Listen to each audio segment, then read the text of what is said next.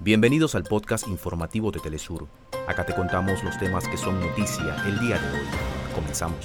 Los votantes de Ohio, en el medio oeste de Estados Unidos, consagran el aborto como un derecho constitucional por abrumadora mayoría. Los aliados de Israel, congregados en el formato G7, se limitan a pedir pausas humanitarias para Gaza, sin llamado a un cese al fuego. Se abre una nueva crisis político-institucional en Perú. La Sala Constitucional ordena suspender el proceso legislativo contra la Junta Nacional de Justicia y el Congreso adelanta que desconocerá la decisión. Hasta acá nuestros titulares. Para más información recuerda que puedes ingresar a www.telesurtv.net.